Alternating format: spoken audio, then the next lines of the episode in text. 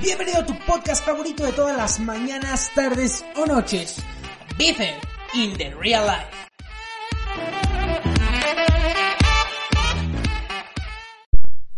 Bienvenidos sean todos a este segundo podcast de aquí de, de su podcast. Espero que se convierta en su podcast favorito, Beefer in the Real Life.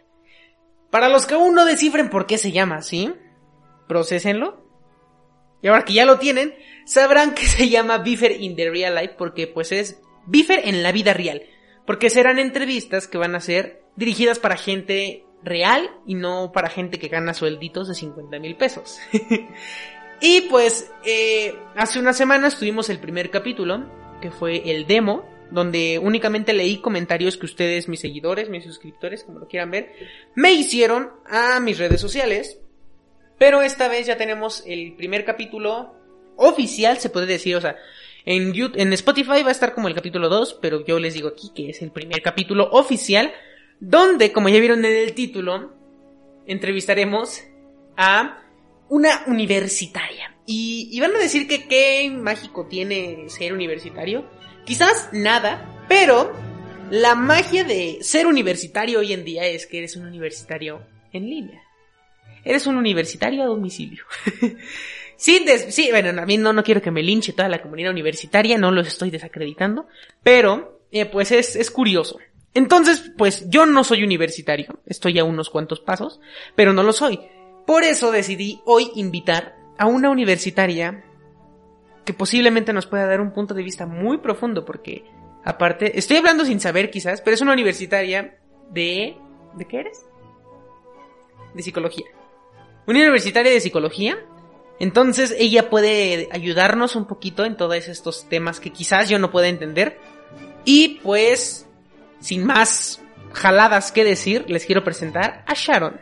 Vamos a dejarlo en Sharon para que no me la estoquen mucho en las redes sociales. A menos que ella quiera, claro, pero... Pero bueno, bienvenida Sharon, ¿cómo estás? Hola, mucho gusto, la primera invitada, qué emoción. Sí, sí, la primera y no, este, este podcast va a romperlo todo, ¿eh? recuerden que también pueden seguirnos en nuestras redes sociales del canal, eh, porque pues aparte recuerden que hay canal, todo eso, pero bueno, no los quiero abrumar con eso de seguir en redes sociales, solo pueden seguirnos en Facebook como Bifer Inc. y en YouTube también como Bifer Inc. Entonces, eh, pues queremos hacer unas cuantas preguntas y, y pero antes nos gustaría que se presentara nuestra nuestra primera invitada. Y bueno, a ver, Sharon, ¿cómo, cómo surge esta, no sé si se puede decir idea, necesidad, de, de empezar a estudiar esto que es psicología? Bueno, primero preséntate y ya después me contestas esa, esa buena pregunta que te hice. Claro, claro.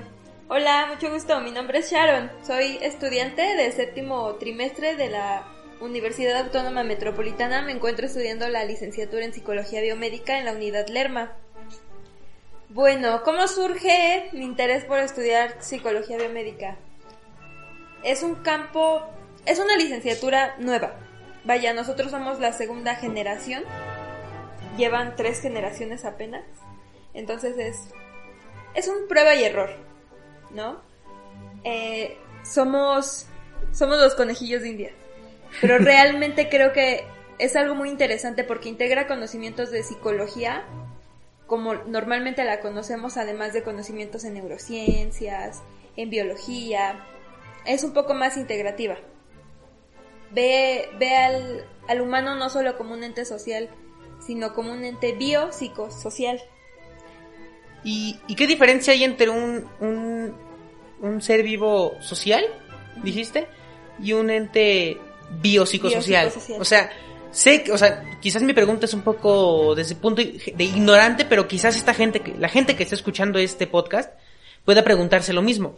¿Cuál es la verdadera diferencia entre, entre esos dos conceptos? Ok, un ente, ¿cómo me dijiste primero? Social. Social, ok. Ah, la psicología social normalmente aborda nuestras interacciones con otros humanos desde ese punto, el punto de vista social. Y aquí, por ejemplo, normalmente muchos campos de la psicología lo ven como ah, como tenemos mucho la psicología freudiana como punto de base de la psicología. Normalmente cuando escuchamos psicología eh, entendemos a Freud, que fue uno de los pilares, pero no el único y no la única postura que hay sobre la psicología, que lo ve como todo el desarrollo y toda la infancia. Y, y a veces no es así, a veces porque tendemos a creer mucho en que las personas solamente son lo que han vivido, lo que han experimentado, pero también tengamos el punto de partida de que hay muchos trastornos mentales que tienen una base genética, una base biológica y que pudo, haber vivido la persona en las mejores situaciones del mundo, pero si ya tiene esta carga genética, no es... Lo, social puede incrementarlo y puede, puede ya sea prevenirlo o puede, puede ya sea prevenirlo o puede propiciar su inicio más temprano. Pero también hay que entender que hay una carga genética, hay una carga biológica, hay una carga social. Hay muchos, somos humanos y somos complejos y no solo una explicación lo va, lo va a explicar todo. No solo una teoría, no solo una postura va a explicar todo el comportamiento humano. Sí, y es que mucha gente se deja llevar por, por, la, por una teoría, ¿no? Por ejemplo, tipo, y, y no soy en contra de ellos, pero por ejemplo, la gente que cree en la teoría de la evolución de Darwin, se dejan guiar solo por eso. O la gente que es terraplanista se deja llevar por las teorías terraplanistas. Y, también existe el otro lado, la gente que cree o que creemos que el mundo es redondo o esférico. Se deja llevar por una teoría cuando realmente puede que haya miles de teorías y que puedas creer en siete teorías a la vez. Y posiblemente todas se contradigan o todas vayan de la mano. ¿Es posible eso? Todas tienen algo de cierto, vaya. Eh, no, digamos, una sola teoría en cuestiones conductuales, en cuestiones psicológicas. ¿Sería imposible? No, ajá, no hay una... Precisamente en psicología hay eso, teorías, no leyes. En física hay leyes que explican todo, que es esa ley y no hay más. Y no es, pues, como dices tú, es, es esa y, y se chingó. Exacto, no hay, no hay más. Y en, y en psicología son teorías, todo en psicología son teorías. ¿Por qué? porque el humano es complejo, el humano no se explica por una sola postura. El humano es, para comprender su conducta, para comprender su comportamiento, es necesario tomar muchas, muchas, muchas representaciones, muchas ideas para comprender. Entonces, digamos que por eso a ti te llamó tanto la, la atención esta, no sé si sería la palabra se es idolatra mucho a la rama, pero la rama de la psicología, porque es algo que pues casi nadie entiende, o sea, yo puedo comprender algunos conceptos, porque pues ustedes no lo saben gente, pero ella me ha explicado muchas cosas, porque hay cosas que sí no entiendo y pues necesito su ayuda para que ella me ayude, valga la redundancia. Pero hay cosas que, que sí como que bastante, son bastante difíciles de comprender. Y cuando las comprendes, como que se te abre un nuevo panorama. Porque es, es lo que pasa, comprendes muchas cosas que dices, oh, con, que así estaba esto, con que así era esto, con que así era aquello. Pero, dinos, o sea, ya nos explicaste por qué, por qué te gustó, o sea, te encantó esta rama por, por lo mágica, se puede decir, por lo bonita. Por la integración de, de conocimientos. Ajá, porque, porque a final de cuentas te va a dejar un conocimiento enorme que posiblemente mil ramas te lo van a dejar también, pero es algo que te apasiona también mucho. Entonces, dinos cuál fue el boom, lo que te hizo que te apasionaras cabrón en esto, en esta rama. Por ejemplo, yo te puedo hablar que yo quiero ser maestro, mucha gente lo sabe. Para los que no sepan, pues quiero ser maestro, estudié la normal, justamente. Pero eh, a mí el boom que fue fue intentar ayudar a unos niños que ni siquiera hablaban español al 100%, hablaban una lengua indígena, que hablaban la lengua Okok, todavía recuerdo que es una lengua muy, muy, muy curiosa porque tiene sonidos muy parecidos al, al chino, al japonés, porque yo lo recuerdo, pero a final de cuentas es una lengua chapaneca. Este, no, no puedo decirles de qué región era porque los niños no me supieron explicar qué región era su, su lengua. Y el ayudarles a ellos y, la satisfacción de que me dijeran maestro, aunque ni siquiera era un maestro real y que me dijeran maestro y ya venimos a la clase y todo eso, eso fue lo que a mí me ayudó y fue como que el boom para que yo sintiera que, que ser maestro era lo mío. Pero entonces por eso te pregunto yo, ¿cuál fue el boom para que tú decidiera, decidieras en un futuro? Porque todo esto que estamos estudiando es para un futuro, porque estamos viendo hacia nuestro futuro. ¿cuál fue lo que te dijo a ti, quiero ser psicólogo? ¿Qué fue lo que a ti te hizo sentir mariposas en el estómago? Creo que igual como a ti, el ayudar es es muy bonito escuchar a una persona que porque realmente gente antes la terapia psicológica no es para gente loca. Muchas veces hemos visto a gente no no sabe controlar sus impulsos de agresividad, no sabe controlar eh, algunas familias, algo, ciertas conductas que son, saben, sabemos que son destructivas, ¿no? Pero que dicen, pues es que así soy, así nací. Es la, así. es la forma de, de escudarse, ¿no? De. No, es que yo de chiquito así siempre fui, entonces ya no se me quitó, ya no se me quitó. Y escuchar a gente, las, o sea, escuchar las bondades de la terapia y escuchar a gente decir, güey, es que es bien bonito descubrirte, es muy padre. Digo, si es un golpe de realidad, porque así lo es. Es un golpe de que te abren los ojos de madrazo cuando no los querías abrir. Te están obligando a abrir Sí. los ojos.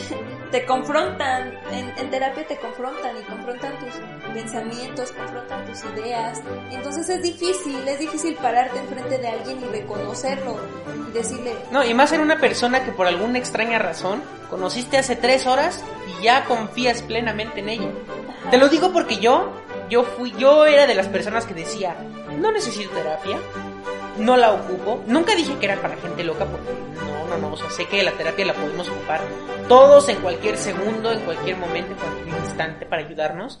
Pero en el momento que dije, necesito terapia, porque fui a una psicóloga, fue porque yo decía o yo sentía que algo ya no estaba bien en mi vida.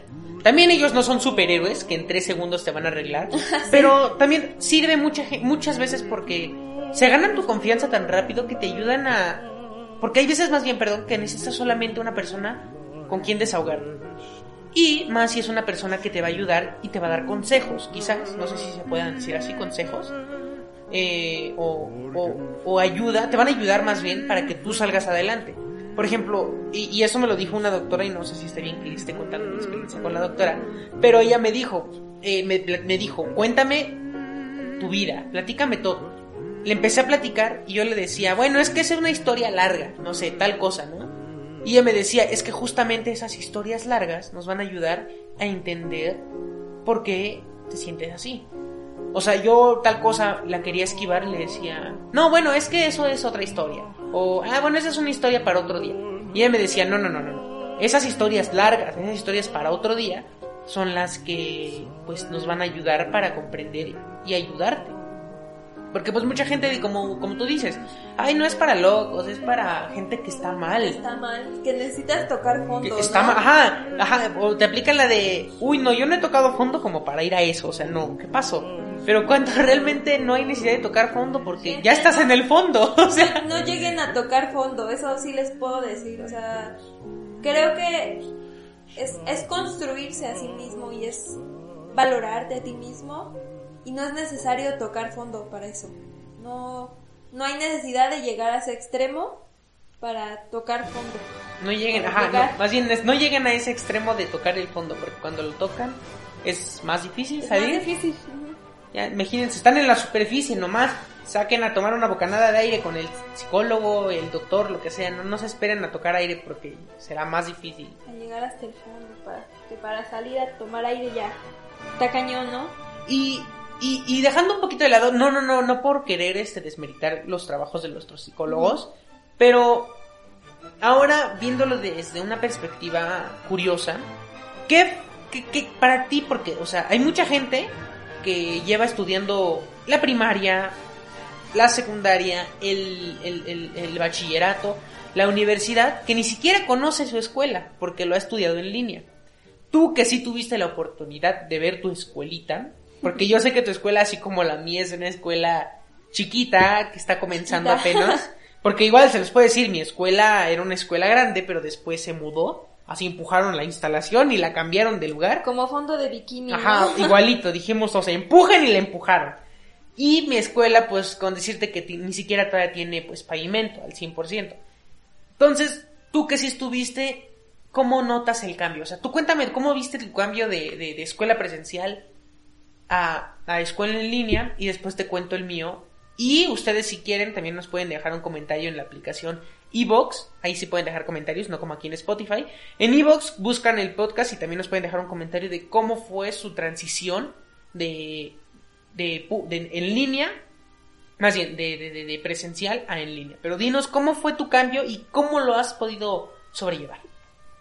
Pues, ¿cómo fue mi cambio? Uy. La verdad es que no, no veíamos esto tan a la larga. Nos despedimos como compañeros. Para empezar, no terminábamos el trimestre. Lo último que hicimos del trimestre tenía, recuerdo que una de nuestras profesoras tenía programado un debate. Y nosotros estábamos muy emocionados porque a cada quien le tocó una postura a, a defender al azar, porque realmente el salón estaba más hacia un lado que hacia otra postura, ¿no? Entonces la maestra decidió hacerlo al azar, de tal manera que la mitad del salón tuviera que defender una postura y la otra mitad tuviera que defender la contraria. Entonces iba a ser algo súper interesante porque a lo mejor no era tu punto de vista, a lo mejor no era lo que tú querías, no era lo que tú pensabas, pero tenías que defenderlo. Y no, y no defenderlo de, ah, yo lo dije, sino buscar bases, buscar fuentes, para defenderlo con, con razones. Y es que cuando defiendes una postura que no es la tuya, es muy difícil. Es muy difícil. Porque, por ejemplo, a mí me tocó muchos debates. Ahora imagínense, gente, y planténselo esto, y digo, para, para dar un poquito de, de sabor a esta conversación.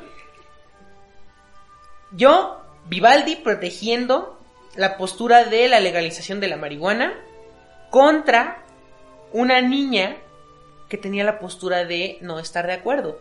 Pero no solo lo vamos a dejar en eso, o sea, el punto pues es como que entrar en papel. Aunque yo estuviera en contra o a favor, tenía que entrar en papel de que estoy a favor. Aunque ella estuviera, aunque ella, esta niña consumiera marihuana, tenía que estar en contra. En contra. Pero esta niña empezó a meter la religión en un debate. Entonces fue un debate muy, muy problemático, porque hasta ahora no sé, tristemente ahora sí era una no, no sé si diga tristemente, pero ahora sí estaba protegiendo su postura verdadera. Cuando ella sí estaba en contra de la legalización de la marihuana, y yo sí estoy a favor, o estaba en ese momento, o estoy a favor de la legalización de la marihuana. Entonces es, es, un desmadre, pero, pero yo, en mi, mi posición era mi posición verdadera. Pero ahora siento que es más desmadre eso, que no saber, más bien tú estar en contra de un tema que se te otorgó cuando no lo estás. Sí, era, era una dinámica, la verdad, muy interesante. Pero nuestros, nuestro plan de trabajo es a trimestres, entonces ella lo planteó desde, no sé, desde un mes empezando clases, teníamos dos meses para, para prepararlo. No, no, recuerdo exactamente cuánto tiempo, estoy mintiendo diciendo fechas exactas, pero nos dio un tiempo para prepararlo. Ya iba a llegar la fecha para, pues para presentarlo, para hacer el debate y se suscita todo esto. Y la maestra se tuvo que acoplar a, pues a lo que había. Entonces lo hicimos en el portal de la escuela a comentarios. Pero no, fue pues caótico porque era como, si te falla la red, así subas tu comentario, se tarda en subir y luego ya llegó el comentario de la otra persona. Y fue, fue un caos, la verdad. O sea, yo, yo agradezco mucho el trabajo de los profesores porque se les nota su, su interés, la verdad. Sí. Se, se nota que se están esforzando. Bueno, también no faltan los profesores que aplican la chida de que es más trabajo para mí, jóvenes, pero yo lo hago por su bien. no se pues, tocaron. No, pero ahorita en, este, en este grado no. A mí, a mí, a mí me han tocado dos o tres profes que estamos en la clase y me empiezan a decir, bueno, empiezan a decir a la clase que, que no importa que tal trabajo sea más trabajoso para ellos, para calificar, pero lo que ellos están interesados es en, nuestro bien. Pero fíjate que, que sí. La, sí, también. La mamá de mi... Es que hay que, igual, hay que ser empáticos, muy empáticos con los que tenemos a nuestro alrededor, porque no sabemos... Gracias, profesores, por cierto, de, de mi universidad, porque han sido muy empáticos. Grandes. Han sido muy comprensivos con nosotros. Porque saben, ¿no? A veces no hay las condiciones, digo, la escuela era un área que estaba hecha para eso. Habían aulas, una persona de una zona pues marginada, digamos. Iba a la universidad y si no tengo internet en mi casa, pues voy a la universidad. Yo, yo veía compañeros. Realmente yo no sé la situación económica de mis compañeros, pero yo veía compañeros que se quedaban a hacer sus trabajos ahí, tal vez porque la red les fallaba en su casa, tal vez porque su computadora no jalaba al 100, tal vez porque ni siquiera tenían internet, tal vez porque donde vivían no llegaba el servicio de, de internet. Entonces, tenías las instalaciones de la escuela para realizar tus trabajos, para realizar tus cosas. Y ahorita no las hay, ahorita te adecuas a lo que tienes en casa. Y por eso te digo, los maestros, la verdad es que gracias han sido muy comprensivos en ese aspecto de entendernos, ¿no? De que, bueno, tal vez no lo pudiste integrar en el momento porque pues, no había, no, no tenías internet y es algo que se sale de tus manos. Bueno, estoy de acuerdo, lo voy a comprender. Sí, sí, sí. Y te digo, sí hay que ser empáticos porque la, la mamá de mi novio es, es maestra. Y yo lo veo. Tiene alrededor de 50 años. Entonces, mis maestros manejan la tecnología bien porque han estado manejándola. A- aunque sean más grandes, han estado inmiscuidos ahí. Pero realmente no soy un maestro de secundaria. La, la tecnología que usaba era para subir alguna que otra cosa de documentos y ya. Pero Al una, WhatsApp. El WhatsApp, subir, mandar piolines al WhatsApp de los maestros, ¿no? Sí, Pero realmente no había, y ni siquiera hay una preparación, o sea, en México no hay esa preparación de que tus maestros aprendieron eso hace, algo hace 50 años y así los dejan. Aprendieron tal vez a usar computadoras hace 20, 30 años. Pero ya no los ya no los siguen actualizando en cuanto a la tecnología, entonces para ellos igual ha sido un cambio muy cañón, porque siguen teniendo los mismos alumnos, pero ya las cosas se hacen diferentes, entonces sí hay que ser muy empáticos con todo. Sí, y, y- y también tomando en cuenta un poquito, ¿no? Por ejemplo, cuando los profesores... Y hay muchos memes, millones de memes en, en todos lados, por ejemplo en TikTok, simplemente yéndonos a un, a un este ejemplo burdo en TikTok, que por ejemplo, que se burlan, ¿no? De que antes los profesores nos callaban en los salones y ahora nos ruegan que hablemos. O sea, los que me sigan, bueno, los que me sigan, eh, perdón, los que estén conmigo en mi salón saben, luego hasta en el grupo de, de- que tenemos de compañeros me están callando. Porque hablo mucho en, en las clases, pero también imagínense la desesperación que puede tener un... mi- o sea, planteemos esto. Un hombre o una mujer de 48, 53 años, que para ellos la super tecnología es poder subir algo a Facebook, que ni siquiera lo hacen bien porque no lo saben muy bien. Ahora tomar una computadora, entrar a una clase, conectarte con tus alumnos y que ninguno te conteste y ellos lo que llegan a pensar es que no, no es que nadie les conteste, sino que su, su internet les está yendo mal. Me ha tocado fácil unas 7, 8 veces en una semana que los profesores están espantados porque dicen, todavía están ahí chicos. Y ya cuando no falta el que, sí, aquí estoy, profe. Entonces también como dice Más Sharon... dormido que despierto. Ajá, cuando- como dice Sharon, sí, quizás yo también lo he hecho de que estoy en clase mientras veo me- Facebook o mientras estoy contando mensajes, pero también, como dice ella, hay que ser empáticos que ellos ya no pueden preparar su clase de la misma manera. Quizás ahora ya nada más la pueden hacer con presentaciones en PowerPoint porque es la única forma en la que pues pueden presentar algo porque pues ya no es tan fácil como hablar y hablar y hablar. Si en la escuela era aburrido que hablaban y hablaban y hablaban, ahora imagínense en una llamada donde te es más fácil distraerte o salirte de la llamada y fingir que te- se te fue el internet o lo que, lo que sea. Entonces es la única forma y que todavía después de que ellos hacen eso, nosotros desmeritemos su trabajo diciendo, uy no, profe, ¿eh? ni se le entiende, no se escucha. Y, y créanme que como dice Sharon, es, es un trabajo que ahorita los profes están teniendo muy fuerte, muy cabrón. Y es un trabajo que, que, que es literalmente aplaudible, porque yo tengo maestras que me han dicho que sus nietos le están ayudando a, a entender la computadora, que, que tengo maestras que dicen que su computadora todavía es de las que tiene caja, o sea, antiguas, antiguas, antiguas, que, que, que dices, wow, o sea, está, está bastante fuerte esto porque los profes no estaban preparados. Mientras que su computadora les corría Word para poder hacer eh, presentaciones y, o, o simplemente poder ver alguna tabla en Excel, para ellos eran felices, pero ahora tuvieron, muchos profes también tuvieron que hacer compras, Sí, comprarse no alguna computadora, comprarse alguna y, y- y- y es, es un gasto muy fuerte. Y también hablando de gastos fuertes, los chicos que se aprovecharon de esto para pedirles computadoras súper Ah, potentes, a sus papás, por ejemplo, no sé, las que, la gente que no lo sabe, pues las computadoras gamer, ¿no? Este, para, para poder jugar chido sin necesidad de necesitarla, o sea, con que una computadora te corra chido, con que prenda y tengas un buen internet. Con que te agarre el Zoom y el Meet. O, o, ponle que ni una computadora, o sea, Zoom y Meet los puedes tener en un Ah, en el teléfono. celular, ajá. Y, y, y no es mala onda, pero un, un estudiante de preparatoria a estas alturas, no creo que no tenga un teléfono, y no diciendo un super teléfono, pero un teléfono que mínimo corra Meet y Zoom, porque son aplicaciones muy simples. Que lo único que donde de- sí dependerías un poco es el internet. Ajá. Pero hasta ahí, o sea, es, es este lo, lo, lo, lo feo de que nos queremos agarrar o, o se quieren agarrar como lo quieran ver. De eso, de que, uy, no, es que mi teléfono está muy mal, eh, la verdad. Muy mal, cuando realmente no es Necesito un iPhone 15. Ajá, o sea, sí.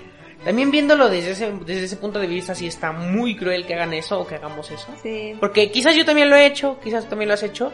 Y ahorita no nos podemos venir a ser las víctimas. Ajá. Pero, pero también sí hay, como dices tú, hay que ponernos a pensar un poquito en esos profes que, que no la están pasando nada bien porque saben que tienen clase con el primero, segundo, dos. Y dicen, no, es que estos niños no contestan. Entonces es, Sí. es un- así como para nosotros era un martirio, ay, nos viene, ahí viene el profe que da bien aburrida su clase. Para ellos es lo mismo ahora de que, ay, no, me toca con el grupo donde no contestan, el grupo donde no Donde participan, nadie dice nada. donde solamente participa dos niños y esos dos niños van a pasar con 10 mi materia, pero nada más ellos dos. Entonces, digamos que viéndolo desde ese punto, pues sí está, sí está feo que seamos así, o que sean así, no, no, no sé cómo, qué palabra usar exactamente. Pero pues, pues sí, hay que ser más empáticos, ¿no? Sería como que la conclusión de este Sí. tema. Hay que ser más empáticos porque pues los profesores están haciendo su luchita, chicos, o, o- o gente que nos escucha. Y que nosotros seamos así, pues no está tan cool. No está, no está tan cool, no está nada cool que seamos así porque, porque pues no. Pero, pero, también viene la otra cara de la moneda. Los profes que no entienden y no les importa. Sí, lo hay, lo hay, es lo mismo Es- que en las ajá. presenciales, ¿no? Había maestros buenos y maestros Sí, malos, sí, sí. pero pues hay que, hay que apoyarnos en esta situación y en, digo, México se ha visto, ¿no? Que cuando quiere chingar, chinga. Pero cuando quiere ayudar y cuando nos unimos para ayudar, podemos. Y para toda esta situación hay que, pues hay que apoyarnos todos para sacar esto adelante lo mejor posible y para aprender. También hay que, hay que ser autodidactas. Los maestros no te enseñan todo. Porque no quieren o porque no pueden y porque, o porque no saben todo. Y traten de evitar sus comentarios de que... El maestro no enseña Ajá. bien. O gracias Google porque mi profe no me enseñó, o sea, créanme Sí. que los profesores están matándose porque ahora es más difícil o más fácil porque aparte ellos no solo tienen que preparar su clase, antes era más fácil porque solo decían las respuestas del si te dejaron un cuestionario les decían en voz alta y tú mismo te calificabas diciendo estoy bien, estoy bien, estoy mal. Pero ahora no, ahora tienen que dejar tarea. Imagínense, si a nosotros nos cuesta trabajo deja- este, hacer la tarea, ahora ellos tienen un trabajo bien difícil que es preparar su clase, preparar la zona donde van a trabajar, o sea que no escuchen gritos, que tengan buen internet. Y aparte de eso, dejar la tarea, bueno, dar clase, subir la tarea a donde la suban a Classroom, a, a Microsoft Teams, creo que también es una plataforma. Sí. Microsoft Teams. Y ahora que se la regresen sus alumnos, calificar tarea por tarea, PDF por PDF, porque pues ahora es PDFs o, o imágenes. Y después de eso, subir una lista y también tener que presionar a los chicos que no entregaron trabajos. O sea, es un desmadre Sí. el cual en presenciales no es ni la mitad. Y, y nosotros creo que sí tenemos menos de la mitad de trabajo de lo que teníamos en presenciales, que es algo bueno y malo a la vez para, para todos. Y pues, aún hay temas por tocar, temas por debatir. No sé si tú quieras dar alguna algún alguna idea, o sea, yo ya tengo los temas, pero si tú quieres hablar de algún otro tema, pues sería interesante. Ah, pues mira, lo dejamos al último. Eh, échame tus preguntas y si siento que llega a faltar algo, yo al final, porque qué tal que al- algo contesto que, que ya saben tus preguntas. Ah, ok, ok. Pues ustedes saben que en el último capítulo se quedaron muchas preguntas inconclusas. Bueno, en el primer capítulo donde respondí preguntas. eh, y bueno, hablé de temas que ustedes me recomendaron y, y esta vez quise contestar una, bueno, no contestar una, sino contestar las que pues se quedaron pendientes porque yo grabé el, el- el- el podcast y unos 10, 20 minutos me seguían llegando y llegando y llegando este preguntas y pues quise responder algunas. Pero eh, las quise responder en un video, pero dije, bueno, si vamos a hacer un podcast con esta, con Sharon, y con esta Sharon, pues dije, ¿qué tal si las contestamos entre los dos? Y bueno, aquí Carlos Hernández nos pregunta, bueno, nos dice que, que hablemos de la pandemia y qué opinamos de la pandemia. Es un tema muy difícil hablar, y más porque ya vamos a cumplir un año. Pero, ¿te acuerdas cuando nos burlábamos aquí en ese lejano 13 de marzo? Sí. Que le llamaban cuarentena y solo iban a ser 15 días y la gente se burlaba. Uy, le llaman cuarentena y nada más va a durar 15 días, jajaja. Les recuerdo, Aquí llevamos estamos, para un gente, año. casi un año después. Imagínense, la cuarentena de un año me obligó a abrir un podcast para desaburrirme. Imagínense cómo está la situación. Sí, es, es, es caótico porque, digo, realmente el mexicano está acostumbrado al, al contacto físico, a verse, a... Un mexicano encerrado no vive bien, No, nada bien. nada bien. Aquí De- estamos todos en fiesta, en pachanga, en pachanga tras pachanga, en reunión tras reunión. No somos, no, no somos una cultura que pueda mantener tanto tiempo en distancia. Y ahora, enciérralos por 15 días, luego por 40 días, luego por un mes, luego, ay, por un mes, por dos meses, por tres meses, cuatro meses. Ya vamos para el año y, y seguimos separados y seguimos sin- Ajá, y, y, y un- un- mi más sentido, este, disculpas para los niños de tercero que no pudieron ir a los 15 años de sus amigas. los 15 Porque años. créanme que es la mejor satisfacción decir, tengo 4 15 años este mes. O sea, era lo mejor porque, una, si ya te gustaba el pedo, era peda cada 15 días, cada 8 días. Si no te gustaba tomar, era ir a cotorrear con tus cuates, porque aparte del cotorreo que echabas en la escuela, era ir a cotorrear en una fiesta donde no hubiera maestros, donde podías cotorrear más libre. Y aparte ver, porque, y después, se eh, eh, después de los 4, 5 o 15 años se convirtieron en una competencia para ver quién tenía los mejores 15 años. Era como de, no, no, viste que Juanito tuvo, Juanita tuvo un vestido bien bonito. Sí, pero Pedrita tuvo un pastel bien sabroso. ¿Pero viste la pista de baile? No, la pista de baile era de ¿Y vidrio. el DJ? Entonces, lentamente se convirtió en una super competencia Sí. y que no lo hayan vivido los que ahorita están en primero de prepa. Ay, no, pero ya, déjalos en paz. No, Tienen po- po- suficiente sufrimiento. Y luego que ni siquiera conocen su prepa. Está feo eso, está Sí, gacho. Está cañón. Pero pues, créanme que lentamente vamos a salir de Hay esta. tres años, vamos a, a salir. Pues, ¿crees Para que tanto? ¿Cuánto, cuán- No, cuál, es tu no, panorama? Mm, A ver, ¿dónde te ves en, en agosto de este año? Dos- agosto 2021. ¿Qué estarás haciendo en agosto 2021? siguiendo en clases en línea. Bueno, ¿en, en clase en línea? Sí, todavía. Sí. Creo que ahí va a ir vacunada apenas terminando con los con los adultos mayores. Yo siento que apenas. Yo no quisiera se meter... tiene programado ya. Es, ay, es que, es que yo no quisiera meter política, obviamente, en mi podcast, pero, este, nos prometió el gobierno que según de Rusia iban a venir 12, no, 24 millones de dosis. Pero técnicamente solo se vacunarían a 12 millones de personas. Si se hacen bien las cosas, si se hacen mal, 24 millones de personas que se quedarían con una dosis faltante. Ajá. Pero imaginando, Rusia tiene un problema muy cabrón ahorita. Están protestando y, y es mucho desmadre lo que tiene ahorita Rusia. Entonces no es como que se vea que van a llegar esas vacunas. No, El no. gobierno ya no las prometió. No somos Doctor Strange para ver Ajá, hay 14 millones de probabilidades de futuros posibles. y creo que ninguno ganamos. en ninguno gana la humanidad. Pero, pues diciendo, por ejemplo, y es que es en serio, hay países que no son primermundistas, como Argentina, es una potencia grande aquí en Latinoamérica, Argentina, así como Argentina, Brasil, me parece que Colombia y México, son de los países más fuertes A nivel latino. a nivel latinoamericano. Arriba Latinoamérica, eso sí, ¿eh? Y, y es uno de los países más fuertes y Argentina ya vacunó a más de 14 millones de personas. Sin hacer tanta faramaya, sin hacer simulacros, sin hacer mañaneras todos los días, ya vacunaron a 14 millones de personas. Entonces, mientras más vacunados hay en el mundo, más fácil vamos a salir de esta. Más rápido salir. O sea, de hecho, Estados Unidos ya tiene más gente vacunada que gente enferma. O sea, sé que nos estaríamos, nos, nos estamos comparando contra un gigante que es Estados Unidos, pero imagínate que en cualquier momento salgamos. Yo en agosto de este año nos me veo vacunado.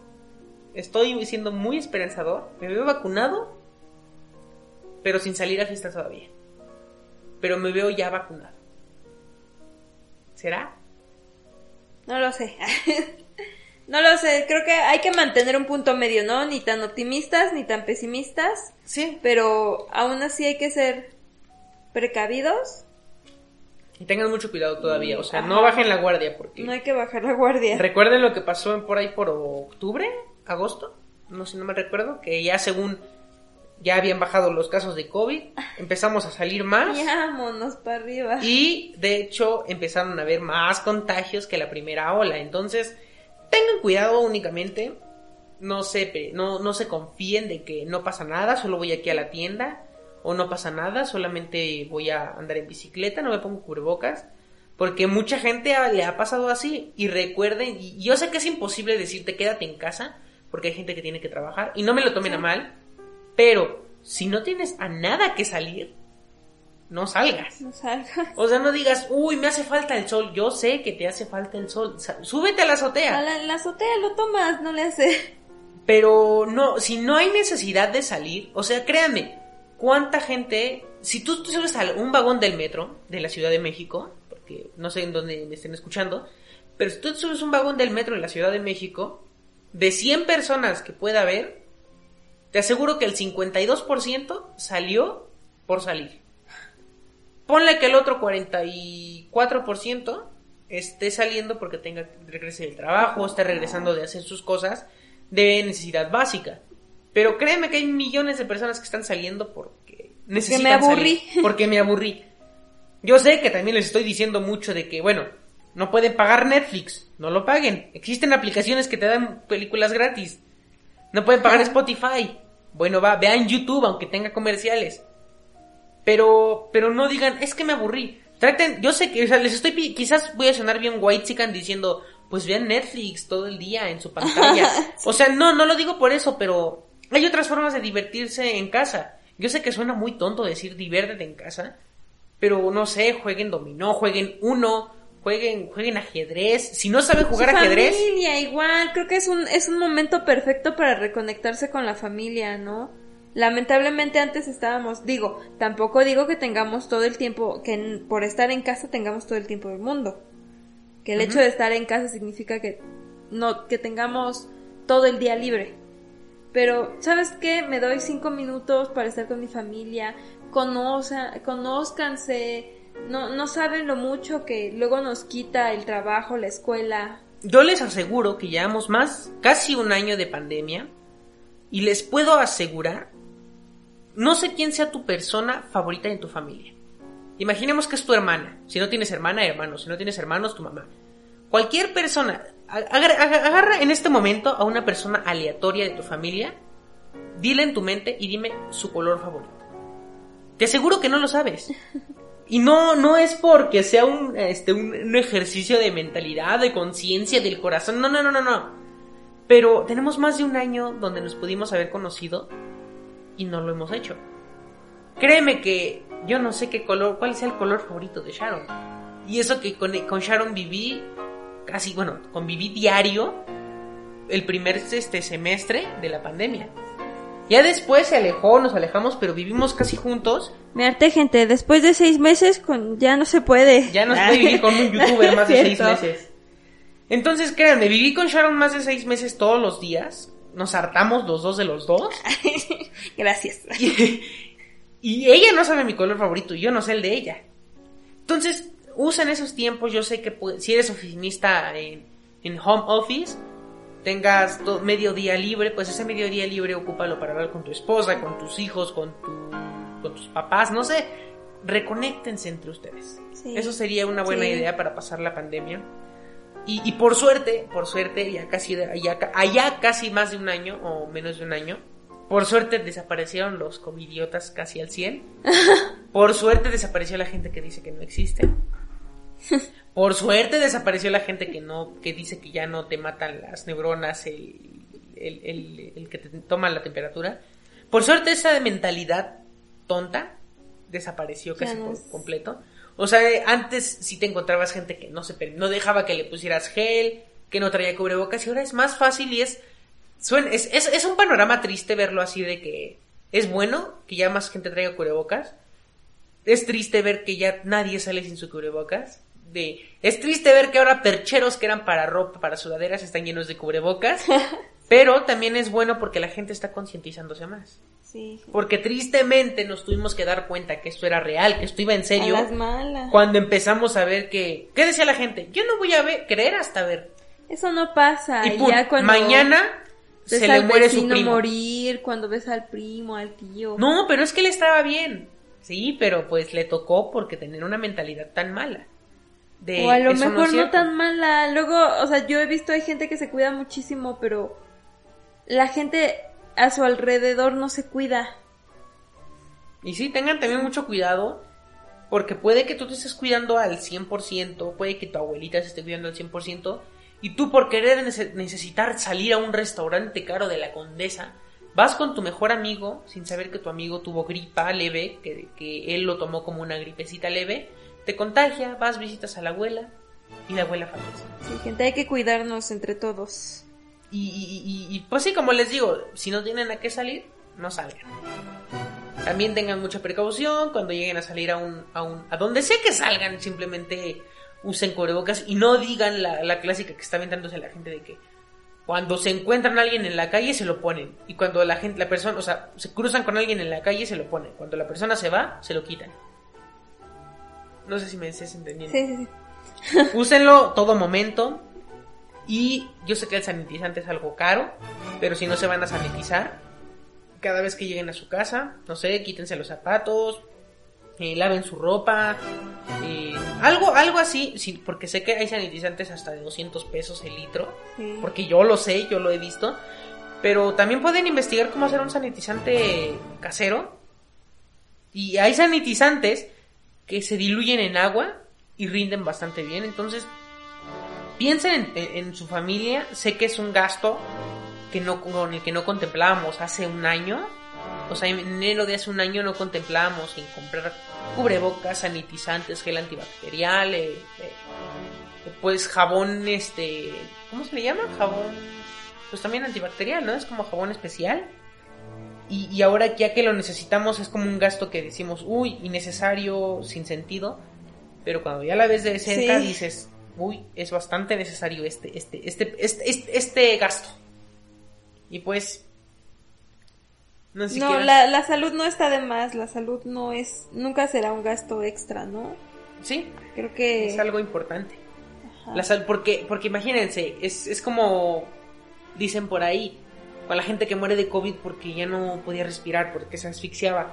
Puedes tener todo el dinero del mundo, pero no puedes comprar algo que no tiene precio, que es el aire, la salud, la vida. Sí. Porque puede que te estés cagando en dinero, gente, porque, pues sí.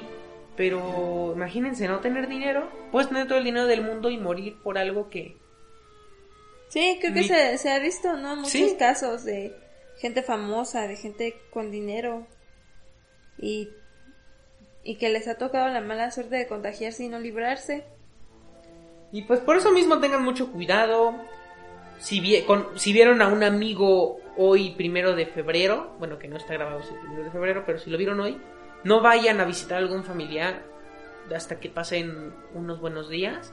Porque qué tal si ese amigo que te juró y perjuró que no estaba contagiado, que, que se sentía bien, era asintomático, te contagió, tú sin saberlo estás contagiado y también eres asintomático y contagias a un familiar, ese familiar se empieza a propagar y eso es lo que pasa, también tengan mucho cuidado y, y algo que es importante mencionar, no sé si se puede mencionar al 100% por esos temas de family friendly que hay en todas las plataformas, Ah, Pero tengan cuidado y si les entregan a su familiar, no abran la caja. Porque ha habido casos donde abren la caja y a los 15 días toda la gente que fue al funeral muere. Literalmente toda. 30, 40 personas mueren casi a los 15 días, 20 días por por complicaciones médicas, por por eso y y tengan simplemente es una recomendación que probablemente ya se la hicieron todas las personas, todos los famosos, todos los youtubers, todos los tiktokers, todos los que hacen comedia, eh, podcast, radio, televisión, que hace que todos se las hicieron, pónganse cubrebocas, cuídense y me bajé. Simplemente y ese es el mejor eh, consejo, no bajar la guardia. ¿Y algo que quieras aportar? Digamos para cambiar, antes de cambiar el tema. No, no, no. Estamos, Y- estamos bien. Y, y- y nos quedan dos temas pendientes, nada más. Dos temas, dos temitas pendientes. El penúltimo tema que quisiera tocar el día de hoy, no sé en- a qué horas nos estén viendo gente, pero nos, me gustaría tocar con aquí el tema de las relaciones a distancia. Es un tema bastante complicado, pero que agarró muchísima fuerza en esta pandemia. durante la pandemia. Porque, porque aunque, pues sí, no, no vas a poder ver a la persona a diario. Y ahora con estas redes sociales, ahí soné bien boomer, ¿no? Con estas redes sociales, Con esas cosas de los chavos. con esas cosas de los chavos, gente, pues es, es, cualquier relación es una relación a distancia. Aunque estuviéramos o no en pandemia, si no ves a la persona a diario, es una relación a distancia. Sé el concepto de relaciones a distancia que se refiere a gente que vive muy lejos de ti, que te es muy difícil verla, yo lo sé. Pero con esta pandemia, el 90% de las relaciones se convirtieron en relaciones a distancia. distancia. ¿Por qué? Vamos a hablar geográficamente en un punto que todos conozcamos. Ciudad de México vive el novio y en Puebla vive la novia. Quizás si hubiéramos estado normal, ellos se pudieran ver una vez a la semana, dos veces a la semana. Bro. Pero con esta pandemia se van a poder ver una vez al mes. Y más. eso sí se puede. ¿Cuántas relaciones no terminaron por eso? Porque no se veían. Sí. Pero tú desde un punto de vista, ¿está bien una relación a distancia donde te es muy difícil ver a la persona? Claro que está bien, digo, cualquier relación está bien. Sí, la verdad, si una relación a distancia quiebra, es no había futuro. Yo lo veo así. ¿Por qué? Porque somos entes individuales, gente. No, no tenemos que estar pegados como muéganos todo el día para demostrarse amor, para demostrarse cariño o interés. Cada quien como persona debe de tener sus proyectos y se necesitarán alejar, se necesitarán extrañar. Pero si una relación a distancia pues implica mucha confianza, amor. Y eh, como siempre he dicho, si no quieres estar contigo, no va a estarlo, ¿no? No tendrías que estarle cuidando las pompis o, o, o lo La otro. a- quellín. Ajá, a quellín al 100%. O sea, si la persona quiere estar contigo, va a estarlo. Si no, no va a estarlo. Sí, claro. También, también hay que entrar el punto también, digamos, en, en el ámbito, no sé si es, no, ¿qué tal si no queda, no? No, no lo sé. Pero en lo psicológico de quiérete tantito, ¿no? En el sentido de que no tienes que estar cuidando a la persona al 100%. De, amiga, date cuenta. Ah. Tipo también amiga date cuenta, pero pues no estar cuidando a la persona. Si la persona No, quiere estar contigo, va por, a estar. por salud mental. Quien, Ah, quien bien, te era la quiera, palabra que no quien te quiera lastimar, te va a lastimar. Y, y así, así tú pongas cámaras, así tú lo rastrees, así le pongas GPS. Quien te quiera lastimar, te va a lastimar. Pero por salud mental no puedes estar todo el tiempo pensando en eso porque realmente lo único que vas a hacer es dañarte. Y también va, no, no, esto no va dirigido solamente para las personas que son las víctimas. También, si no quieres estar con alguien, no lo dañes. Sí, no, no se hagan daño. Porque, sí, más bien, la palabra es no hacerse daño, no se hagan daño, pero también tiene mucho que ver. Si no quieres estar con alguien, no lo dañes. Porque aquí llega mucho el dar alas, el dar entradas, que ahora se le llama también. Uy, no, me está abriendo las puertas, me está dando entradas.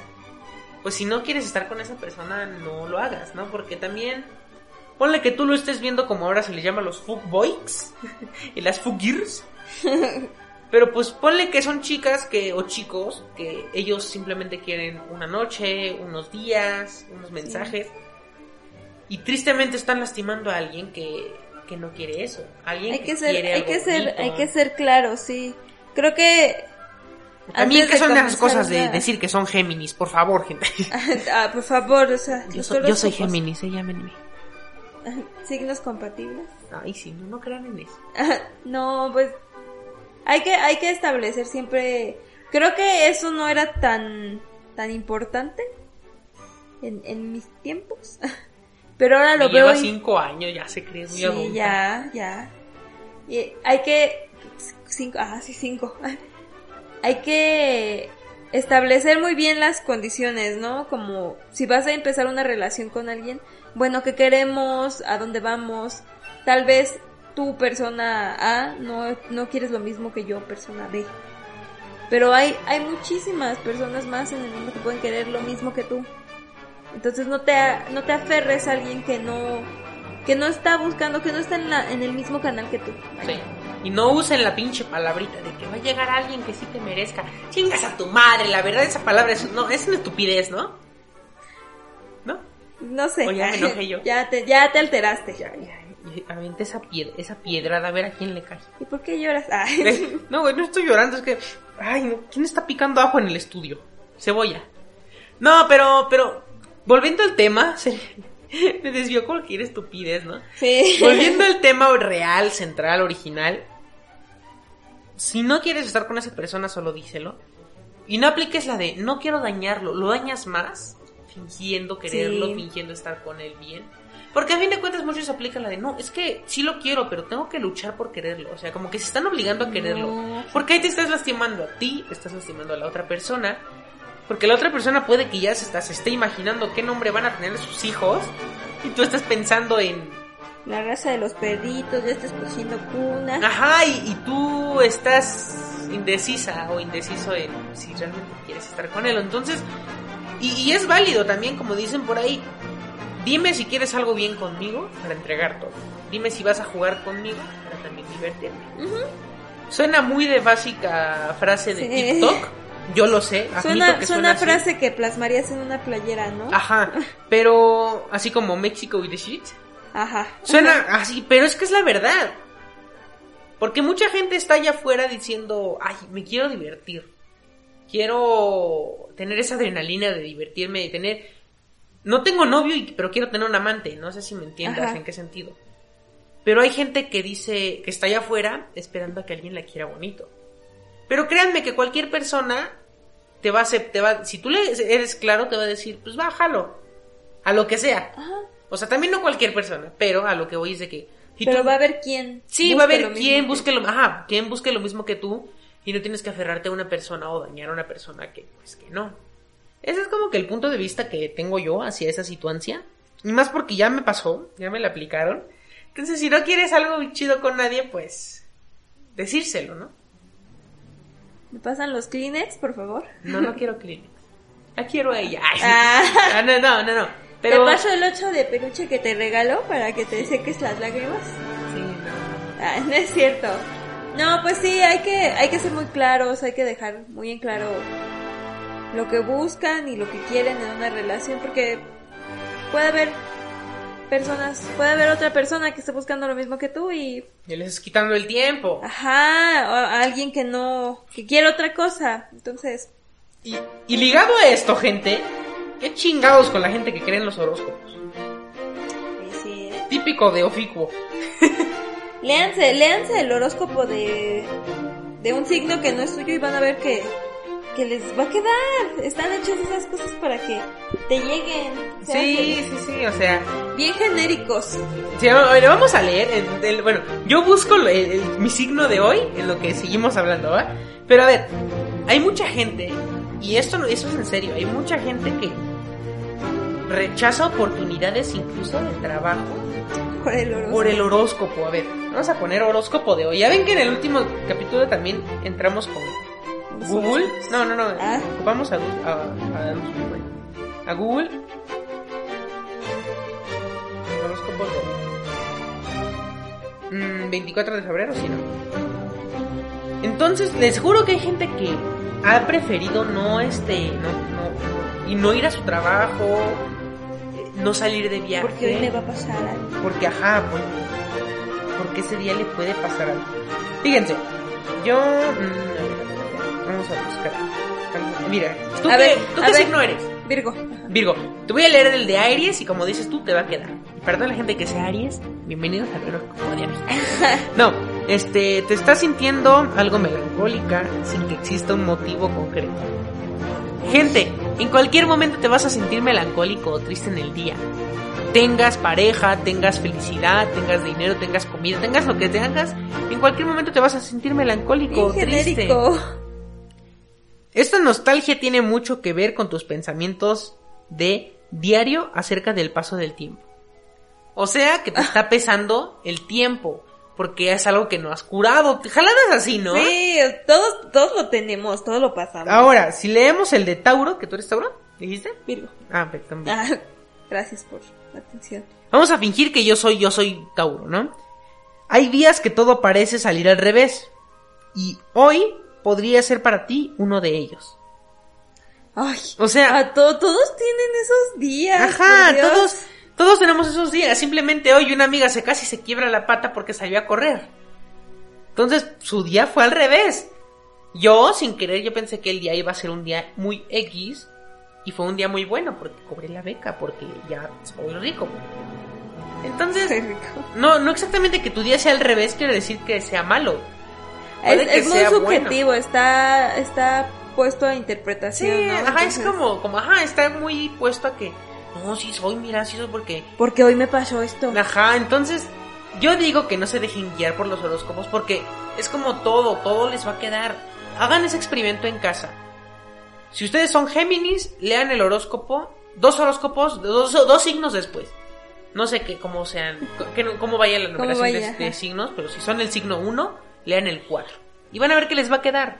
Lean el 7, porque ustedes son el 7, pues lean el 10, porque les va a quedar. Entonces, solo no se dejen guiar y no dejan que su vida dependa de cosas como el tarot, la brujería, la le- lectura de cartas y el horóscopo. Son cosas curiosas. Hay veces que dices, ay, qué cagado, sí le atinó. Pero pues puede que sea una coincidencia o que, pues, como dices tú, que todo sea genérico y que todo le quede a todos, ¿no? Y, no, no se dejen influenciar tanto por un horóscopo, porque es como si se dejaran influenciar por alguien que no conocen. Porque técnicamente es eso. Sí. Te estás dejando influenciar por alguien que no conoces, que nunca vas a conocer, que está inconscientemente está influenciando tu vida y no conoces a esa persona y está muy raro ese pedo. Está muy cañón. Y pues no sé, ya por último tema, Ay, qué bonita foto. Ya por último tema tenemos el crecimiento de TikTok.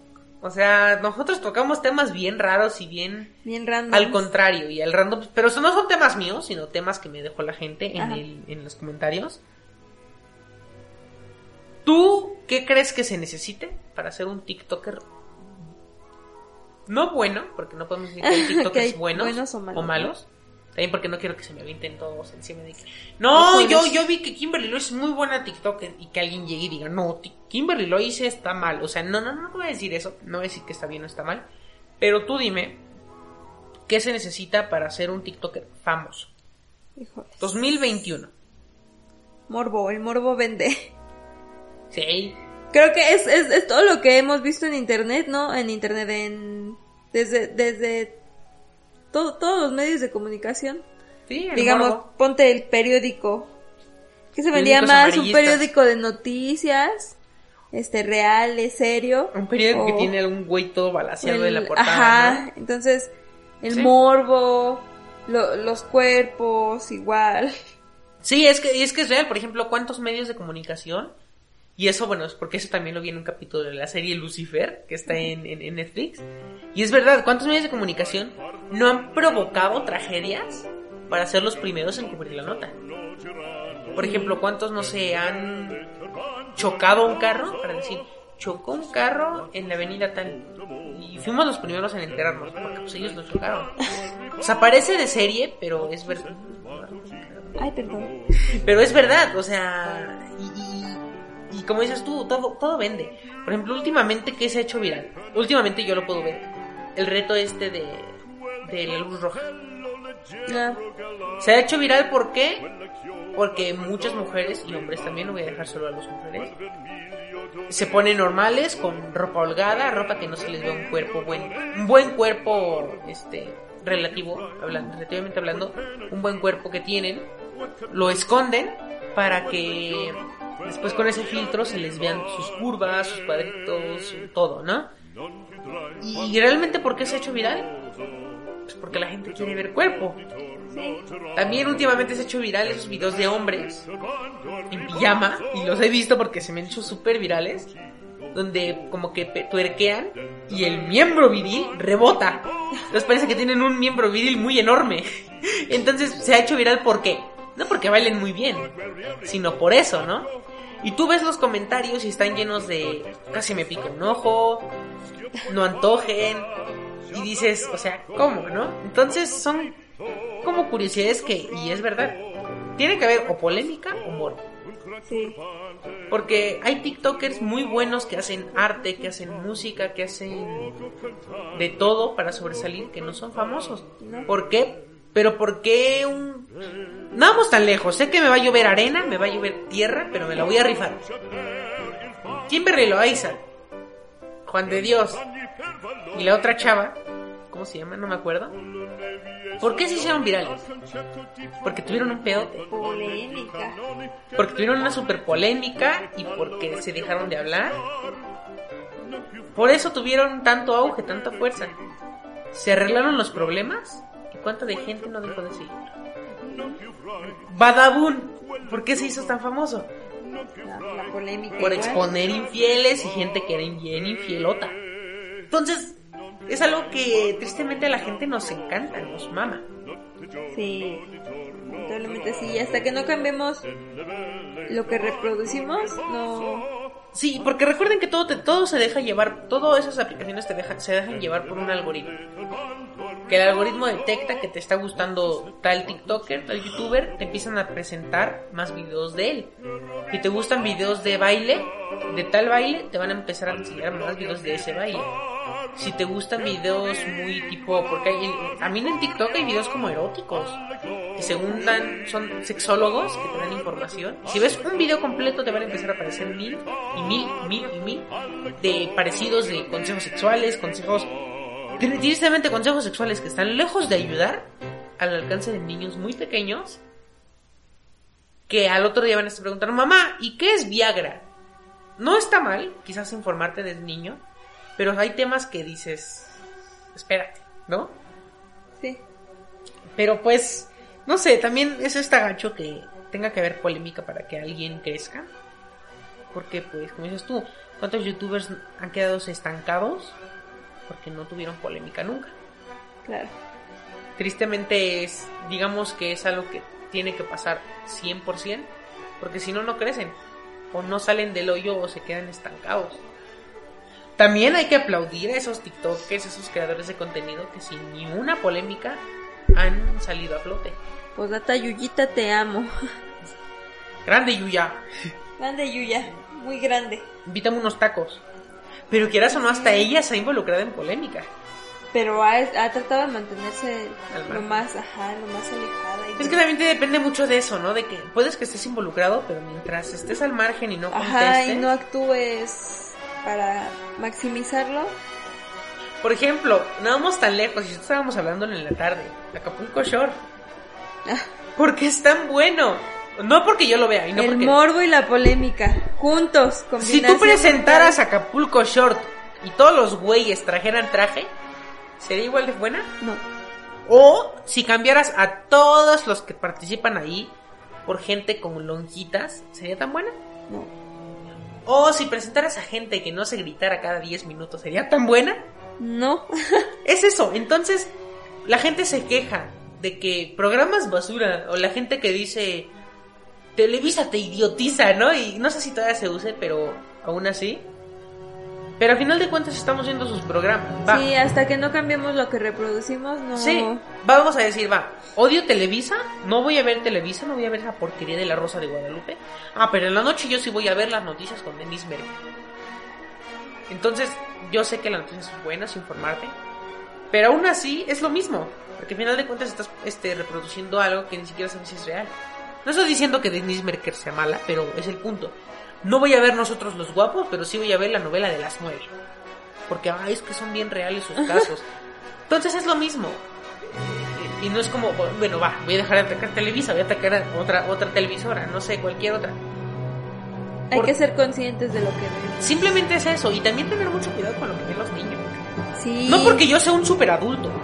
No, pero sí, Pero- la verdad es que con la pandemia, con el tiempo que han estado los niños en casa, digo, comprendo a los papás porque está cañón también tener Esa es la forma más fácil de tenerlas quietas. es, es lo, es lo más fácil para Y tranquilizar. a veces ni siquiera se quedan quietos con eso. Sí. Pero, por ejemplo, ahorita, y también eso es un llamado a todos los papás, porque hay, hay hasta ahorita TikToks que se disfrazan de juegos y de fondo traen historias bien cabronas. No sé si tú lo has visto, que, por ejemplo, dicen, han hecho muy virales unos que son de, de Subway Surfers. Mientras tú, por ejemplo, es como si yo dijera, cuéntame sus anécdotas sexuales. Entonces me las cuenta la gente y yo las pongo en un reproductor de voz que suena robotizado y las pongo, el audio lo pongo encima de ese video de, de juego. Entonces los niños lo Ah. ven mientras escuchan jaladas como yo una vez estaba con mi primo y mi primo se sa-", así. Entonces es como que dices, espérate, ¿qué pedo? Porque tú como papá alcanzas a ver el teléfono y ves que está viendo un juego. Que es un juego, ajá. Y hasta como papá ignorante, sin sonar mala onda, piensas que tu hijo está jugando el juego. Hasta que pones atención en el audio y te das cuenta lo que está diciendo ese audio y dices, ah cabrón, espérate. Sí, muchos papás se escudan diciendo, ay, está chiquito, no entiende. Pero al final de cuentas empieza a despertar intrigas o dudas en un niño que no debería de despertar.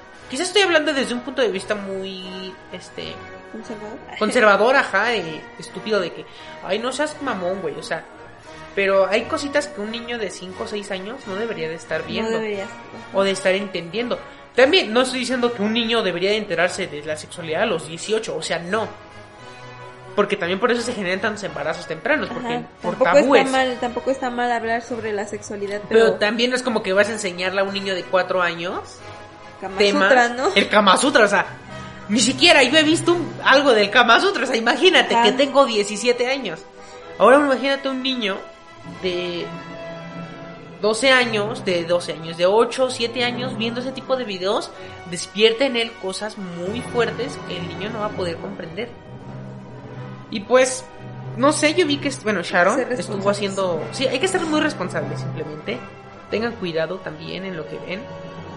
Y también no, les, no vean series tan fuertes enfrente de sus hijos. Porque también mucho tema, mucho que ver. Y, y, Sharon, que está en esa onda de, la psicología, nos puede decir, puede que yo esté hablando muy ignorantemente.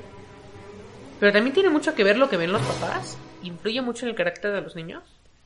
Pues sí, sí, el entorno. Porque pues imagínate, te quejas de que tu, tu hijo es agresivo y no comprendes por qué, pero en la noche estás viendo Rosario Películas violentas, ¿no? Ajá, o El balazos, Señor drogas. de los cielos. El Señor de los Cielos. Hay niños que quieren ser como el Señor sí, de los Cielos. está cañón. O sea, antes, y no por decir en mis tiempos, como Sharon ahorita bien señora que se escuchó, Sí, ya sé. pero, pero, que, que- que un niño hace, en los 2000 quería ser como quién. No, bueno, no, en los 2010, porque bueno, en, la época de los 10. En los 2000 tenía un año Sí, sí, sí, perdón. En los 2010, un niño quería ser como Cristiano Ronaldo, como Messi, quería ganar un balón de oro. Pero ahora si tú le preguntas a un niño qué quiere ser, una de dos, o quiere ser TikToker o quiere ser narco. No, no, no es de ahora. yo, yo bien, bien, bien, bien drástico, ¿no? No quiere ser vagabundo, quiere ser empresario, ¿no? No es, no es de ahora. Creo que son situaciones que siempre se han suscitado. Pero ahorita son como que son más... atemporales. No, son atemporales. Que ahorita ¿Crees? lo, sí, que ahorita lo veamos porque ya somos más grandes, más conscientes. Sí, pero cada, cada, cada abuelito de cada generación. Pero yo no recuerdo que mi- algún amigo me dijera que quiere ser narco y quiere tener siete putas. Ah, pero tal vez porque tu entorno Ah, no bueno, te, sí. no tenías gente así. Ya ahorita salimos de, de nuestro entorno. Aquí aplica la de si no tienes un amigo pendejo, probablemente tú seas el amigo. ¿Qué Tal si yo era el niño que quería Tal ser que tú narco. eras el niño que quería ser narco. No, pero, o sea, sí, siempre se han suscitado cosas así. Pero sí hay que tener mucho cuidado con el desarrollo de los niños. Es, es Porque una también etapa implica muy mucho, ¿no? crucial, ajá. ¿Cuál es la etapa más crucial para un niño? ¿Qué edad es? ¿Sabes? Te podría decir que por ahí de la secundaria. En la secundaria es como entre finales de primaria y toda la secundaria, inicios de prepa es cuando forjan su carácter. O sea que no es cierto eso que dicen que lo forja a los siete años. No, es que no, no te, la verdad no te puedo decir así un, una edad exacta. Ah, ok, ok, ok. Pero todas, todo, todo el desarrollo de un niño es crucial para su temperamento, para sus comportamientos. Entonces, hay que tener mucho cuidado. Mucho Y- cuidado con los niños. Y justamente ahorita que hablamos de los niños, este, realmente importa, y, y vas a decir que sí o vas a decir que no, no lo sé, pero sí es muy, este, hay que, sí, o sea, sí hay que tocar mucho el punto de las discusiones entre los papás. Ah, sí, sí, sí. O sea, no es algo fake, no, sí hay que prote- no pelear en frente de los niños. Pues no pelear. Bueno, la, la idea es no pelear, pero bueno, las discusiones, porque como todas parejas tienen discusiones. Sí, claro. Pero es que hay veces que dicen, no, los niños no se trauman. Porque yo, escu- yo he leído cosas que dicen que los niños no se trauman, te lo juro. Entonces me causa confusión y probablemente la gente de la audiencia, quizás para la gente de la audiencia estoy haciendo preguntas bien pendejas, Ajá. pero es que hay gente que sí tiene esas dudas de que, ay, es bien ridículo que no peleen en frente de los niños. Pero, y, y, por ejemplo, No, pues es que lo- los padres son la, la ventana al mundo de los niños, ¿no? Que Sí. los niños, los niños no, no alcanzan a visualizar todavía todo el entorno, entonces cuando, lo que un niño ve de su padre es lo que cree que está bien o lo que cree que es normal. entonces, también el tomar en frente de los niños está mal. Está mal, ajá. El, el ver ese tipo de conductas, Para un niño lo ve normal. ajá. Y quieren Un- ser como su papá. Ajá, sí, de hecho, siempre, todo, todo niño tiene esa etapa de de quiero ser como papá, entonces las las relación la relación que tú mantengas con tu pareja es la relación que los niños creen que que es normal, así es, así Y después la repiten, ¿no? En Ajá. su adultez. y se, se se vuelve a los mismos patrones, Sí. ¿no? Porque es, eso es lo que creí, lo que creyeron que era el amor, eso es lo que Sí, La el idea gritar, que ¿no? El tienen. golpear para ellos Ajá, es normal. Es... normal es Estoy queriendo. Ajá. Entonces, por ejemplo, bueno, ya como para cerrar estos últimos, este último tema y este podcast, y eh, quizás es un tema un poquito fuera de lugar, pero ¿cuál es la mejor edad para hablar de ciertos temas con tu hijo? Como que sí, sí. Eh, hablando de temas, por ejemplo, sexuales, de violencia y este y de comunicarse. todo, todo. O sea, no hay una edad, simple y sencillamente hay maneras en cada edad. O sea, digamos, la sexualidad, la violencia, la comunicación son temas que se tienen que hablar siempre en cada etapa de, de los niños. Claro, cada etapa tiene la manera de decírselo. Vaya, un niño... Como decíamos, ¿no? Le vas a enseñar a un niño de tres años el pinche cama. Apréndetelo de memoria. Y al no- revés. Sí, creo que tan, tan simple como el hecho de que les cambiamos los nombres a, a los genitales. Está mal. Porque No lo digas, por. Ajá, Decímelo. exacto, solo por eso dije genitales. Ah, sí, sí, sí. sí. Este, está mal cambiarles los nombres o, o querer romantizar los nombres de los Sí, genitales. porque hay niños que realmente no saben cómo se llaman. Ajá, hay que tener Hay niños que piensan que es colita. Ajá, Y ahí. y hasta ahí. Pero eso, eso hace mucho daño porque no aprenden a conocerse. También hay que aprenderles a enseñar a decir no cuando algo no les gusta. Nunca, nunca, ¿cómo se puede? Nunca limitarlos en su comunicación hacia el mundo exterior. Sí, sí, sí. Dejarlos expresarse libremente y lo que sienten y que como padres son sus confidentes y, y que si algo no les importante. gusta, sí, es muy importante. Porque también quiere- tiene mucho que ver en el sentido de que si un niño no confía en ti como su papá desde chiquito, no lo va a hacer de grande. Sí, O si lo hace, te va a costar mucho trabajo hacer que el niño confíe en ti. sí. Porque imagínate, a los 7 años, 8 años, y que el niño desconfíe de tu papá o de su papá, está cabrón, ¿no? Está, está muy fuerte porque yo a los 8 años recuerdo, mi papá no vivía con nosotros, pero mi mamá, y hasta la fecha, gente, hasta mis 17 años, también no es como que le voy a contar todo al 100% porque sería muy enfermo de mi parte, Claro. pero quieran o no, mi mamá es uno de mis grandes confidentes hasta la fecha. Y, y sé que hay gente que no puede hacerlo porque pues es muy difícil para ellos que su Sí, que cierran el, el canal de comunicación de, Sí. de Pero también traten de no hacerlo porque al final de cuentas, imagínate, tu hijo sufre algún abuso, algún algo, y va a tener miedo de contarte porque va, va a pensar que tú no lo vas a apoyar. Y eso está muy feo. Porque pues, sí, imagínate. Cuando- Decir, no, no le voy a platicar porque va a pensar que fue mi culpa. O no me va a apoyar, me va a llamar loco, mentiroso, Sí. extre- e- extremista. Cuando tu niño o niña pregunte sobre un tema, no lo vas a saber, claro.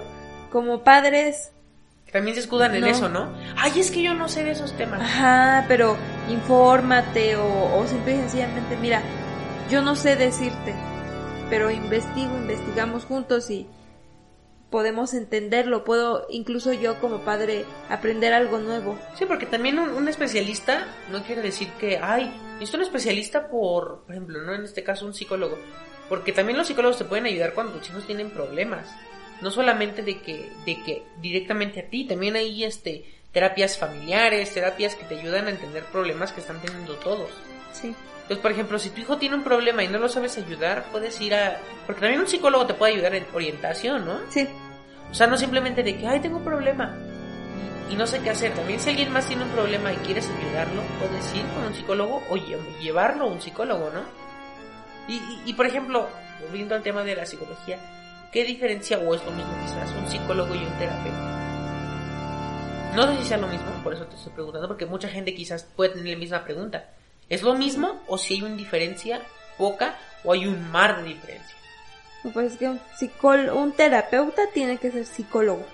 Ah, si no, se convierte en un charlatán. Ah, o sea, O sea, que tiene si que haber tú una vas con tu terapeuta y no tienes no es psicólogo, es un Ajá. pinche charlatán. Ajá, Ok. Tome nota, gente, porque eso sí es importante. sí. O sea, llegas y que te enseñen su cédula de psicología y luego de terapeuta. ¿O cómo Su es? número y me la buscan. No, de psicólogo. Y para ser terapeuta, ¿qué se necesita? ¿O todos los psicólogos son En, terapeutas? en, en México, licenciatura en psicología. De, O sea lo que- ideal sería una maestría en terapia, en, en lo que quieras, ¿no? O sea, terapia de psicoanalista, cognitivo-conductual. Hay, hay muchas vertientes en terapias. Pero en, lo ideal sería la licenciatura en psicología y luego, si quieres ser terapeuta, una, una maestría en, en algún tipo de terapia especializada, pero lamentablemente en México solo necesitas... Sí, es más como la más ahí se va, ¿no? mm, Entonces, por ejemplo, un, un, un terapeuta, un psicólogo de niños que está en una primaria, porque hay primarias que cuentan con psicólogo, que debería, todas las escuelas deberían de contar con Sí, uno. importante. O sea, yo, yo, yo mi primera terapia, mi, primera terapia fue con mi psicóloga de la escuela, pero fue muy curiosa esa vez porque la maestra me dijo, me, me dijo, pásale, ¿qué maestra te manda? Y yo de, no, es que No, vengo pues yo por mí. venir. Me dice, ¿cómo? Hasta se sacó de onda porque nadie iba a la psicóloga, que era gratis, y solamente iban los niños Sí. problema que eran mandados Que los por mandaban, ajá. Que a ver, yo ya no te aguanto, tú tienes pedos mentales, lárgate con el, con el psicólogo. Que también eso está mal, ¿no? Sí. Pero me decía, ¿qué maestro te manda? Porque hasta tenían maestro que te manda tu nombre y así decía, no, pues es que yo vengo solo. Y hasta la maestra, bueno, la psicóloga se quedó así como de, Ah, o sea, ¿vienes por ti mismo? Y yo, sí, vengo por mí mismo, ¿no? Entonces fue lo que, fue como que hubo una conexión más curiosa con esa maestra, porque yo no iba en plan de regañado, de plan de, De, ah, me mandaron de me mandaron y vengo encabronado, porque estoy enojado con la vida. O sea, no, yo fui porque yo quise, entonces fue más curioso para la maestra y fue como su caso muy curioso, ¿no? Entonces, por ejemplo, volviendo al tema de mi pregunta inicial, un maestro, bueno, un maestro, un psicólogo de pareja, ¿puede dedicarse a un psicólogo, puede, ser psicólogo de un niño? Lo ideal sería que no. O sea, si yo soy psicólogo de parejas, solo seré psicólogo de parejas. Si tienes preparación en psicólogo, en este, en parejas ajá. y te quieres meter a con niños, Tengo que hacer otra, Ajá, otra preparación para trabajar con niños porque es muy diferente trabajar con adultos, trabajar con parejas, trabajar con ancianos, trabajar con niños. Entonces es un es un mundo entre uno y otro. Y, y- y tú, por ejemplo, ¿cuál ámbito sería más difícil para ti? Y te los pongo así. Familias, Ajá. parejas, niños, adolescentes o ancianos. o personas adultas solas. Ah, Yo creo que ancianos, porque creo que es una población que, Es muy difícil para pensar que vaya a terapia, ¿no? ajá, una por las ideas que tienen, ¿no? Porque creo que la gente de edad mayor son las que más creen de que, ay, eso es para locos. Pues a estas alturas, en 2021, la gente más mayor que existe son las de los años 30, que es mi abuelita, por ejemplo.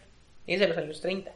Entonces, digamos que es la, la de la gente más, este, Con ideas más conservadoras, ¿no? porque pues es de la gente que todavía, bueno, en promedio, más vieja y conservamos, de 80, 85 años. Sí, no va a faltar la persona que diga, mi abuelo tiene 103, sí, sí, sí, o sea, casos Pero excepcionales, pero en promedio, la gente más vieja que yo conozco mínimo es de los años 30. O sea, Sí. casi, ya casi un siglo. Sí, es otra, otra, Una super otra idea. ideología. Y para que vengas a cambiarlos es como... Y aparte gente que ya vivió las épocas más difíciles del país. Y con ese pensamiento. La, la revolución, vieron las dos guerras mundiales, eh, presidentes bien cabrones, entonces... Está cañón. o sea, imagínate yo, a mí, un viejito que ya vio todo eso, ya a mí que me da ansiedad que... Una pandemia. Una pandemia, imagínate. Eche amor. Entonces, está muy cabrón y, y- y creo que este podcast no va a quedar concluido. No, oye, está Yo cañón. pensé que íbamos a cerrar algún tema. Quizás Sharon regrese alguna vez. Quizás este regrese para el siguiente capítulo. Ese es el capítulo 1. Quizás regrese para el capítulo 2. Quizás regrese para el capítulo 7. No sé. No sabemos. Pero si algún día regresa, recordaremos que tenemos inconclusos muchos temas. Bueno, Claro. mínimo el último tema de, de los niños. De cómo se trabaja con niños. Ese es un tema que va a quedar inconcluso. Porque también yo no quiero hacer podcast de 7, 8 horas. Porque nadie los va a oír. Entonces, de por sí este podcast ahorita lleva una hora 21 minutos. Entonces también hay gente que probablemente no lo va a oír hasta acá. Pero si lo llegas a escuchar hasta acá, muchas gracias. Y espero ya estés siguiéndonos aquí en Spotify, en Beefer in the Real Life. Y no sé quién va a ser mi siguiente invitado, o quizás sea Sharon, no lo sé. Va a ser sorpresa, para in- in- fingir, ¿no? Que tengo todo Que- preparado. que- no, que está todo preparado. Ajá, no, sí, es sorpresa, chavos. Y pues muchas gracias por haber escuchar, por haber escuchadonos, Por habernos. por habernos escuchado, ¿eh? Este pendejo soy para hablar. Y, y también si tú vives cerca y te gustaría darnos algún punto de vista, alguna opinión, quizás también podamos entrevistarte a ti. Claro, todas las opiniones son válidas. Y Porque todos- recuerden que este podcast está hecho para gente normal, común y corriente, no gente que gana un sueldito de 50 mil pesos. Y este, y recuerda Nuevo León, ponte bueno, ponte León. Entonces, nada, ya en serio, muchas gracias por habernos escuchado hasta acá. Recuerden que este podcast no se queda concluido, no puedo decir hasta aquí concluimos, porque no. Es un tema muy grande, muy fuerte, que pensé que la verdad iba a terminar rápido. Pues le estamos terminando de grabar a la 1.48 de la noche, de la mañana. Y pues espero les haya gustado, como les digo. Eh, no sé dónde me estén escuchando. Y diviértanse, pásenla bien. Buenos días, buenas tardes Cuídense mucho. o buenas noches. Cuídense mucho, usen cubrebocas. cubrebocas. Y pues los quiero mucho. Y adiós. Bye. Adiós. Chao, sí, pues ya. Se cuidan, gente. Lávense las manos y la cola. Bye. Muchas gracias por habernos acompañado un capítulo más aquí en Beaver in the Real Life. Nos vemos hasta la próxima.